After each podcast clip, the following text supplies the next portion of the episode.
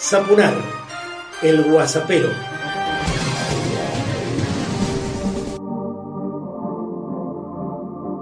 Personalizado y político, comienzo el Guasapero 79 y quiero compartir con vos que en mi página web www.marcelosapunar.com vas a encontrar la obra de músicos plásticos, escritores, actores, bailarines, mm, muralistas este, y tanto más. ¿eh? Está pensada para que la disfrutes y al mismo tiempo para que evalúes la posibilidad de suscribirte para ayudarme a realizar mi trabajo. La cuarentena política nos deja datos singulares sobre todo lo que está ocurriendo. 93 mil millones de pesos repartió el gobierno nacional para sostener el empleo a través del programa ATP tan solo en dos meses. Se beneficiaron 2,8 millones de trabajadores de 310 mil negocios. No hay caso. Vuelve a surgir entonces la pregunta, ¿te imaginas lo que sería la pandemia con Malcri como presidente?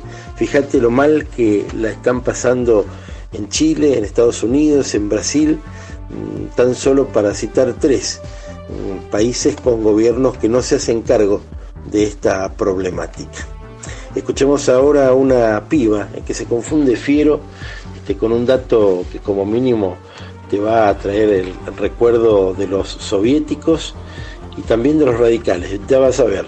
Y después escuchemos al ministro Guzmán con un comentario de fondo sobre la negociación de la deuda.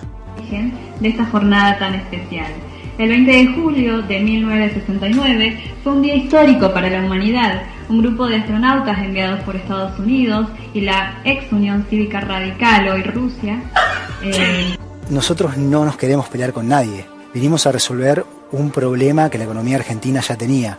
Argentina en el año 2016 volvió a acceder al mercado de crédito internacional y empezó a endeudarse a tasas del 7% anual en dólares, cuando el mundo pagaba tasas cercanas a cero. Para poder pagar eso, el país tendría que haber crecido mucho.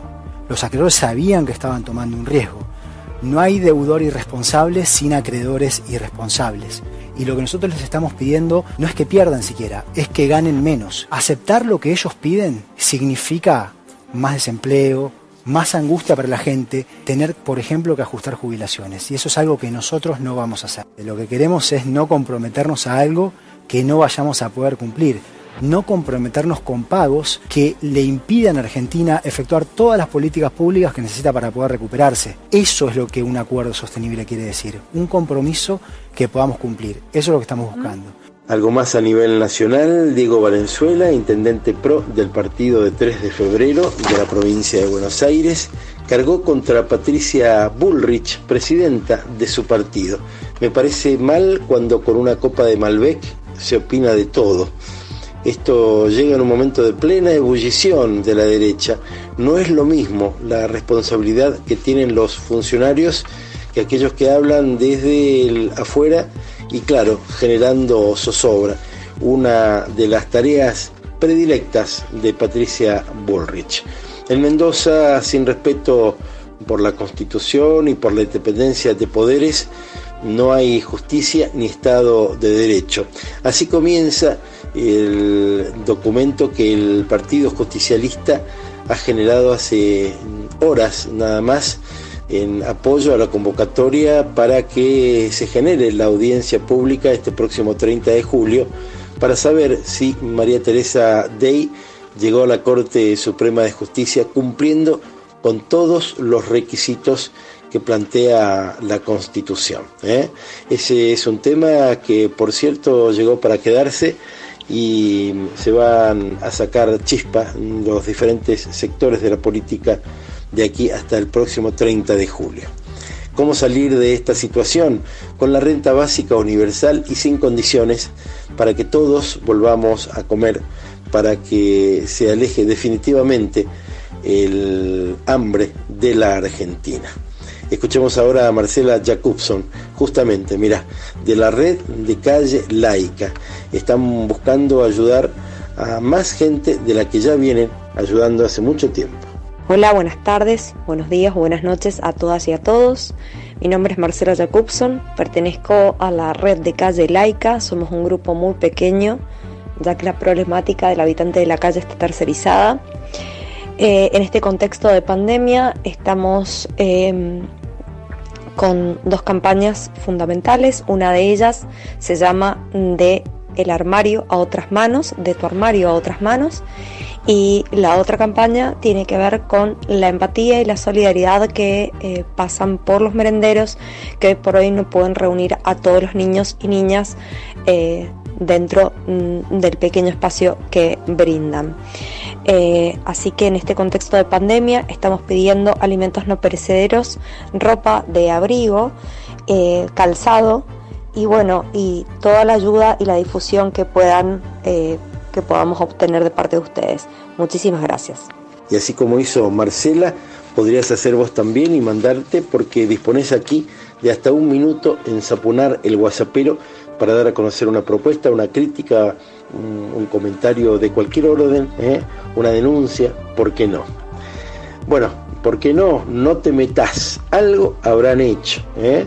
Y bueno, con estas frases que metieron a sangre y fuego durante la última dictadura militar, no perdieron el tiempo a la hora de denostar a los militantes políticos, que son, que somos personas como vos, como yo, ¿eh?